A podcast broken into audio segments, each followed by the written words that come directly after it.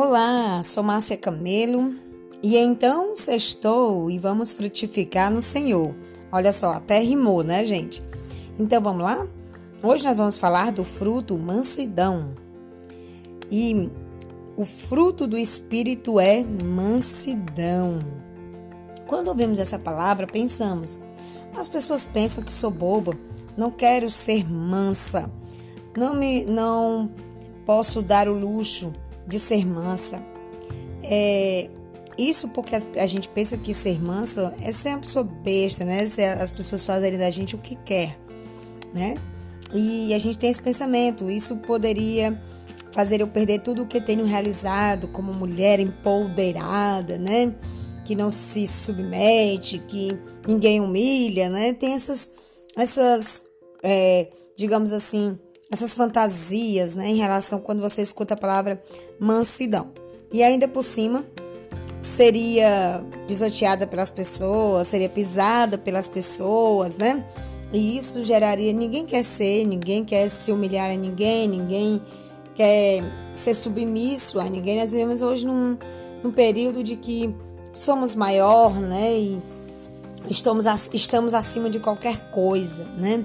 Hoje nós vivemos isso. E o que, que acontece? O fruto do Espírito é mansidão. Ser manso é ter poder, coragem, dignidade de caráter, é ser forte e ao mesmo tempo humilde. Jesus disse: Venham a mim, tomem sobre vocês o meu jugo e aprendam de mim. Esses verbos ajudam a entender os passos para seguir o caminho de Deus. O Senhor toma nossa teimosia, rebeldia, nosso espírito de oposição e ensine-nos a usar seu jugo. Não se pode dobrar o pescoço sem baixar a cabeça. Caminhando com Jesus, passo a passo, a gente aprende com ele a ser humildes. Moisés foi atualmente preparado nas universidades do Egito. Tinha autoridade real e formação em direito e administração. Contudo, preferiu acompanhar os hebreus humildes e ser parte desse povo a tornar-se rei do Egito. A Bíblia diz em Números 12, 13: Moisés era um homem muito paciente, mais do que qualquer outro que lhe havia na terra. Em outras traduções, dizem que é, Moisés era o homem mais manso que havia na terra. O fato é que Joquebed lhe transmitiu paz, graça à sua natureza mansa e humilde. Moisés subiu ao Monte Sinai para conversar com Deus durante 40 dias. Seu rosto transfigurou-se e ficou resplandecente. O povo estava desenfreado e fora de controle. Isso aí você vai ler lá em Êxodo 32, 25. O que estaria acontecendo?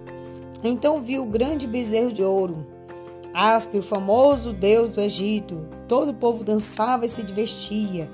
E sem perder tempo, o piedoso Moisés pegou o bezerro que eles tinham feito e os destruiu no fogo. Depois de moê-lo até virar pó, espalhou na água e fez com que os israelitas a bebessem. Era manso, mas cheio de força e autoridade. Arão disse a Moisés: Tu bem sabes como esse povo é propício para o mal. Eles me disseram: Faça para nós deuses que nos conduzam. Então eu lhes disse: Quem tiver enfeites de ouro, tragam para mim. O povo trouxe-me o ouro e eu joguei no fogo e surgiu esse bezerro. Quando Arão e Miriam criticaram Moisés pela escolha da esposa etíope, com isso provocando discórdia entre os três milhões de hebreus, as chagas da lepra começaram a aparecer no corpo de Miriam. Em vez de dizer, bem, você provocou tudo isso, aguente, é que isso lhe sirva de lição. E que isso lhe sirva de lição, Moisés clamou ao Senhor. Ó oh Deus, por misericórdia, concede-lhe cura. Em seguida, disse: Fique isolada fora do acampamento sete dias, depois será trazida de volta. E o povo não partiu enquanto ela não foi trazida de volta. Você vai ver isso lá em Números, capítulo é, 12 e no versículo 14 e 15. Vamos ler de novo 1 Coríntios 13 e relacionar algumas expressões que descrevem o amor? Não resiste em fazer a própria vontade, não busca vantagem egoísta, não é ansioso para causar impressão, não tem ressentimentos, não tem ideias soberbas a respeito de si mesmo, não se envaidece, não se alegra com o infortúnio alheio, não retruca, prefere dar honra ao outro. Na realidade, o amor é semelhante ao fruto da mansidão, não é mesmo? A mansidão é altruísta, não fura fila de supermercados, não dá cotoveladas nos, outros para afastá-los do caminho, dá preferência ao próximo e aceita sem queixa o que lhe foi deixado. A mansidão é parente próxima do amor. Para que o fruto da mansidão se desenvolva, temos de usar a tesoura de poldar, mostradas, né? A gente já, já, já falamos, já mostramos no início como é necessário a tesoura de poldar. É preciso poldar algumas maneiras e atitudes que talvez tenham crescido em nosso jardim. E isso vai doer. É uma cirurgia. Vamos ver um exemplo de mansidão. Moisés era paciente, era manso. Jesus era manso. Vamos ver retrato da mansidão. Força em, to, força em, força em todo o nosso caráter. É um retrato da mansidão. A mansidão manifesta-se na palavra. Nossa atitude perante Deus. Lá em 1 Timóteo diz: busque a justiça, a piedade, a fé, o amor, a perseverança e a mansidão restaure os que estão caídos. Vocês que são espirituais deverão restaurá-lo com mansidão. Receber com mansidão a palavra de Deus. Como devemos testificar? Qual deve ser a base de nossa beleza? Como realizar o trabalho pastoral? Como devemos andar? Como perdoar? Como nos humilhar a nós mesmos? A mansidão é o espírito de paciência atuando em nosso caráter para nos tornar amáveis, bondosas, amorosas e flexíveis. No estudo sobre a amabilidade, vimos o cântico do, do pastor em Isaías 42. Convém lembrar que a amabilidade e a mansidão caminham lado a lado. Efésios 4, de 1 a 3 diz que devemos ser humildes, mansas e pacientes e viver de maneira digna de nossa vocação. Que vocação é essa? Um chamado para sermos rainhas, sacerdotisas, ministras da realeza. Uma nação santa diante de Deus. Abandone, portanto, qualquer atitude de ressentimento. Não devemos retrucar. Meu pai costumava dizer: se vivemos retamente, nossa vida denunciará qualquer pessoa que levante falso testemunho contra nós como é importante a gente prestar atenção nessas simples coisas da mansidão, né? E qual deveria, como deveria ser a nossa atitude? Muitas vezes a gente acha que a gente não tem, e a palavra do Senhor diz que aquele que precisa de sabedoria, que peça a Deus. E a Bíblia diz que pedir, pedir, dá-se-vos-á. Batei, batei e abre-se-vos-á. Então, se a gente não tem esse fruto, nós devemos pedir ao nosso lindo e amado Espírito Santo para nos dar. Né? Talvez a mansidão seja o fruto do espírito mais necessário no lar. Um pai voltou para casa certa noite e viu que a grama não tinha sido aparada e que o cachorro havia feito um grande buraco na cerca. O cão ainda não tinha sido alimentado e sua vasilha de água estava vazia. O pai tirou o cinto e surrou o primeiro filho que encontrou. Mas papai, não era o meu dia de cuidar do cachorro. Esta era a semana do Bob, disse o filho aos soluços. Qual deveria ser a atitude desse pai? Pedir perdão imediatamente. Colossenses 3,21 diz: Pais, não irritei seus filhos para que eles não desanimem. É necessário pedir perdão. David, no seu livro, diz: Pais no banco dos réus. Mostra quanto a mansidão é fundamental num relacionamento entre pais e filho. É necessário nós termos mansidão para a gente poder saber tratar com os nossos filhos. Vamos pedir ao Senhor mansidão. E agora nós vamos analisar a vida de uma mulher da Bíblia que precisou muito desse fruto, precisou da mansidão. H. H estava fugindo. Ela não podia suportar nem mais um dia ao lado de Sara. E durante dez anos tinha servido fielmente a sua senhora, desde que a deixara a terra natal no Egito. H era alta, graciosa e bela. Tinha pele morena. Certamente o faraó a dera de presente a Sara quando o casal partiu do país das pirâmides. Agora H carregava no ventre o filho de Abraão, por incentivo de sua senhora. A esposa do patriarca desejava que ele tivesse um filho, conforme a promessa do anjo. Se sua serva gerasse esse filho, Sara poderia considerar o seu. Contudo, ao perceber que estava grávida, H tornou-se desobediente e arrogante. Olhava para sua senhora com desprezo. Surgiu entre as duas mulheres ciúme e aversão. Sara exigia mais trabalho e H mostrava-se amorosa e petulante. Morosa e petulante. Por fim, Sara, já não podendo aguentar mais a situação, humilhou-a. H tirou o avental de escrava e partiu. Mas para onde iria? Antes costumava sempre andar um pouco pelo deserto, mas agora à noite parecia-lhe mais escura do que das outras vezes. As estrelas teriam desaparecido? Sentiu a areia nos dentes, os rumores da noite assustavam. Estava perdida, devia ter andado em ciclo, sentia-se muito cansada. O corpo pesado com a gravidez causava-lhe muito desconforto. Deveria desistir? Poderia suicidar-se. Dez anos afastada de seu povo e agora estava perdida, cansada, com fome e desanimada. Deu um passo em falso e caiu de bruços no deserto. Não podia ir mais longe. Agar, serva de Sarai, de onde você vem? Para onde vai? Ora, isso foi o anjo que perguntou a Agar. Quem conheceria a serva de Sara naquela região deserta? Quem saberia seu nome ou sua posição de serva? Ela não sabia quem lhe falava, mas era o anjo do Senhor. Observe a precisão das perguntas de Deus. O Senhor sempre nos dá a oportunidade de explicar. Onde está você? perguntou Deus a Adão. Estou aqui na minha alfataria fazendo uma roupa de folha de figueira para mim. Onde está seu irmão Abel? O Senhor perguntou a Caim. Agar, serva de Sarai, de onde você vem? Para onde vai? Ela poderia ter mentido, poderia ter fugido da pergunta, mas disse a verdade. Estou fugindo de Sara, a minha senhora. Para onde vai? Não sei. Quando tem de responder hoje? Quantos tem de responder hoje? Estou fugindo. Não é possível esconder-se de Deus. Ele tem os olhos amorosos fixos em nós. Levamos conosco o nosso pior inimigo quando fugimos. Volte à sua senhora e sujeite-se a ela. Foi isso que o anjo falou. O anjo ordenou a Agar que fizesse tudo o que Sara lhe ordenasse. Disse que Agar teria um filho cujo nome seria Ismael, que significava Deus ouve. O eterno e onipotente Deus de todo o universo sabia tudo a respeito de Agar. Chamou-a pelo nome, conhecia sua necessidade, sabia de sua rebeldia. Ele a encontrou quando ela estava perdida. Volte à sua senhora e sujeite-se a ela. Agar considerou a questão.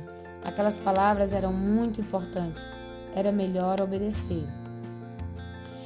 E toque, toque, né? Assim, vamos imaginar. Quem é? Voltei, minha senhora. Obedecerei. Perdoe-me, receba-me, por favor. Dê-me outra oportunidade e eu a servirei.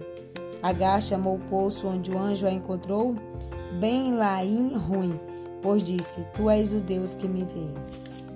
Você caiu ao lado do poço? Sente-se desanimada?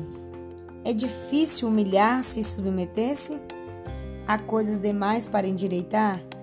Deus a está vendo. Ele sabe seu nome. Conhece sua necessidade, sua rebeldia, a situação toda. Não tenha medo de se humilhar com mansidão. Ele virá a você, falará com você e trará cura e restauração.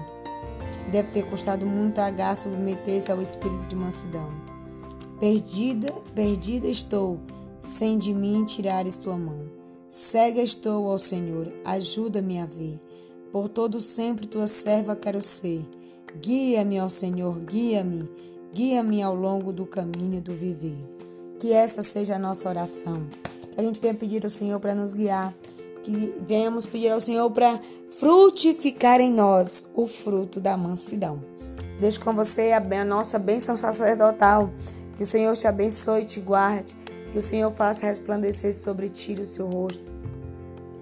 Vamos novamente, que o Senhor te abençoe e te guarde, que o Senhor é resplande... que o Senhor sobre ti levante o seu rosto e te dê a paz. Gente, hoje, peraí que eu vou falar direito a bênção sacerdotal. Que o Senhor te abençoe e te guarde. Que o Senhor resplandeça o seu rosto sobre ti e tenha misericórdia de ti. Que o Senhor sobre ti levante o seu rosto e te dê a paz. Olha só, consegui! Que o Senhor te abençoe, querida. Um fim de semana cheio da presença dele, com ele, e pois tudo é para ele. E que seja produzido em você nessa sexta-feira mansidão. Amém? Fui!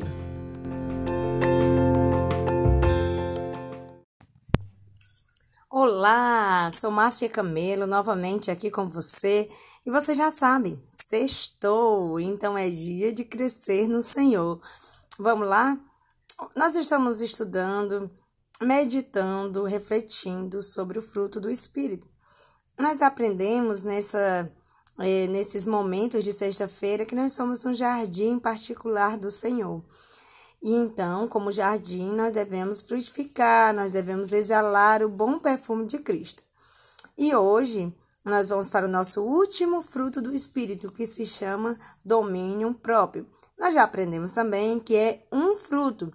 E para a gente entender isso, a gente toma como exemplo a uva, que é um fruto, uva, mas ela tem vários gomos. E assim também é o fruto do Espírito. É só um mas ele tem vários gomos que é amor, mansidão, amabilidade, bondade, que a gente já estudou e já analisou cada um. Hoje nós estamos no último, que é o domínio próprio. O crescimento do fruto do Espírito em nossa vida baseia-se numa série de fatores. Não podemos simplesmente dizer, vou cultivar um jardim de alegria ou um bosque de bondade. Quando a vida no Espírito se inicia, verificamos que o fruto é como um cacho de uva Cada pequeno fruto é perfeito, mas todos pertencem ao mesmo caixa. Assim, quando o amor começa a crescer, a paz, a alegria, a bondade desenvolve-se também. Paralelamente a esses valores, cresce a temperança, o domínio próprio, a última das nove manifestações do fruto. O crescimento no espírito depende de vontade própria e de prepararmos o ambiente de crescimento em nossa vida. Contudo, nenhuma soma de esforço nos ajudará a desenvolver esses nove frutos se não vivermos pelo Espírito, pois eles são o fruto do Espírito. O fruto do Espírito é domínio próprio. E geralmente a gente fica pensando domínio próprio ou temperância. O que significa, o que, qual é o significado real? A palavra temperância para nós adquire muitos significados. Um deles é autocontrole, ou seja, força interior para controlar impulsos, governar desejos, atitudes e paixões. Para sermos nós mesmos, precisamos controlar nossas decisões. Desde a infância, conheço o seguinte verso: Porque tenho de viver comigo mesma, desejo estar em condições de conhecer-me, Desejo poder, à medida que os dias passam, levantar-me e a mim mesma olhar de frente. Podemos ser, podemos ter autocontrole?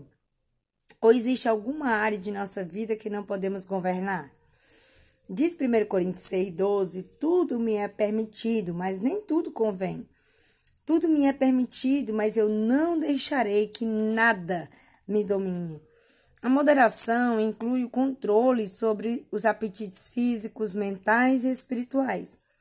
Ela exige autocontrole do nosso tempo, do uso do nosso tempo, da maneira de vestir e de falar. Podemos chegar a extremos nas brincadeiras, na ira, na zombaria, nas diversões sadias ou na crítica. A moderação ou equilíbrio faz-se necessária nos hábitos alimentares, nas atitudes, no lazer e nos desejos sexuais. Eu gosto da ideia apresentada em 2 Timóteo 1,7, de que Deus nos deu espírito de equilíbrio. Essa é uma excelente dádiva. Com equilíbrio e moderação, podemos fazer as escolhas certas e controlar os pensamentos e impulsos. Deveríamos dar graças a Deus todos os dias por nossa estabilidade mental e emocional. A liberdade de tomar decisões é privilégio do cristão, em que ele desenvolve o caráter. Xantipar, mulher de Sócrates, Era geniosa e tinha temperamento dominador. Alguém perguntou ao filósofo por que ele não ensinava a esposa. Sócrates respondeu: Meu objetivo na vida é me dar bem com as pessoas. Escolhi Xantipá porque sabia que se conseguisse viver bem com ela, poderia viver bem com qualquer pessoa. O filósofo escolheu um desafio para si mesmo. E que desafio! Pois não é fácil viver com uma mulher geniosa. Nossa tendência, porém, é evitar as pessoas com quem temos dificuldade de conviver. É mais fácil gostar dos que se parecem conosco. Se outra mulher faz as coisas de modo diferente do nosso, nós a chamamos esquisita. No capítulo 2 de Tito, há um estudo sobre a bondade. Veja lá como é aplicável ao autocontrole. O tempo é a matéria de que a vida é feita, disse Benjamin Franklin. Como você conta o tempo? Necessitamos de esforço consciente para usá-lo com sabedoria e não desperdiçar. Mantenha um lápis ao lado de sua Bíblia e anote o que Deus lhe fala por meio da palavra. Leia bons livros e encha a vida com ideias edificantes.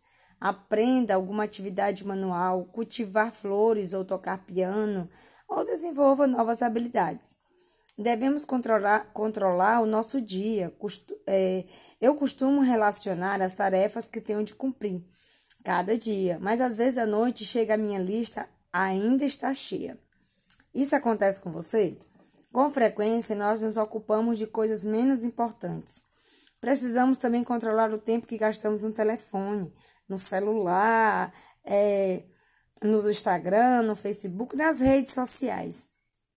Mantenha por perto seus apretextos de costura. Isso para quem gosta e quem não gosta, aprender uma nova habilidade.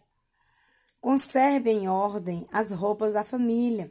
Torne produtivos os momentos que você normalmente perde andando de automóvel ou conversando pelo, pelo telefone ou vendo televisão. Lembre-se de que a televisão tem um botão para desligar.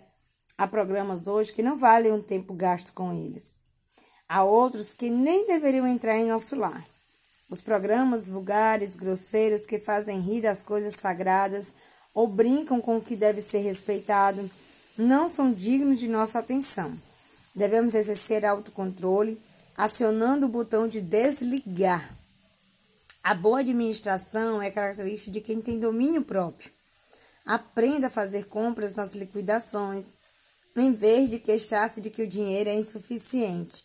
Compre calçados de verão no final da estação e o de inverno na primavera, guardando-os para o inverno seguinte. Faça o seu orçamento render, adquirindo o que necessita nas promoções especiais. Procure sempre as boas marcas. Geralmente, elas duram mais. Você pode vestir-se bem e ainda reservar um dinheiro extra para ofertar. Compro camisas na liquidação de estoque depois do Natal e percebo que Deus me guia nesse momento, nesse modo prático de administrar com sabedoria. Se você tem sobra de pão, torre no forno, acrescentando algum tempero. Faça em casa o complemento para a salada. Tenho observado que algumas mulheres jogam fora todas as sobras de pão e depois compram pacotes de torrada. Ensine seus filhos a fazer bom uso do dinheiro eles também podem aprender a parar a grama, levar o lixo para fora, varrer a garagem, lavar o carro, ajudar a lavar a louça, desligar a luz, porque os filhos são parte da família. Pequenas tarefas podem, no mesmo modo, estar vinculadas à mesada deles. Diz Provérbios 10, 22: A bênção do Senhor traz riquezas e não inclui dor alguma. Reserve tempo para rir e mantenha um senso de humor em seu lar. Um coração leve e o riso frequente ajudam a vencer muitos problemas. Lembra-nos 1 Timóteo 6,6: De fato, a piedade com contentamento é grande fonte de lucro. Quem pode domar a língua? Ela acende uma grande fogueira. Não fale tudo o que lhe vem à mente, aprenda a calar-se. Melhor é o homem paciente do que o guerreiro, mas vale controlar o seu espírito do que conquistar uma cidade. Domine-se. Melhor é um pedaço de pão seco com paz e tranquilidade do que uma casa onde há banquetes e muitas brigas. É melhor ter verdura, verduras na refeição onde há amor do que um, um boi gordo acompanhado de ódio. A resposta calma desvia a fúria, mas a palavra ríspida desperta a ira. O falar amável é árvore de vida. O coração do sábio ensina a sua boca e os seus lábios promovem a instrução. As palavras agradáveis são como um favo de mel, são doces para a alma e trazem cura para os ossos. Todos esses versículos estão em Provérbios. Muita gente se interessa pelos alimentos naturais e saudáveis, castanhas, grãos, arroz integral. A palavra de Deus, porém, afirma que o melhor alimento para a saúde é vigiar nossas palavras e nossos pensamentos.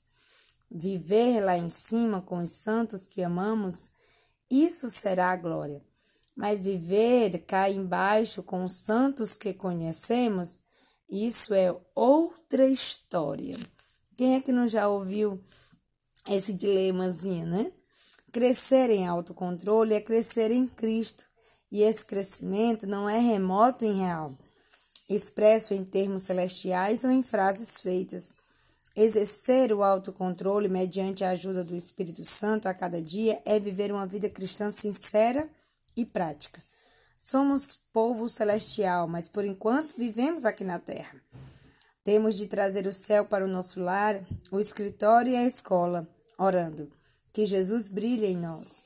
Minha oração, querida mulher, é que você seja uma mulher cheia de graça e sua vida exale o doce perfume de um jardim cheio do fruto que traz bênção ao lar, à igreja, à comunidade e ao mundo, o fruto do Espírito.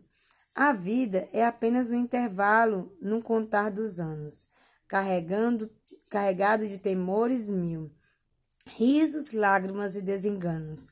No meio de tudo isso, nosso Deus está esperando para nos abençoar, mesmo no deserto, prossigo feliz a caminhar.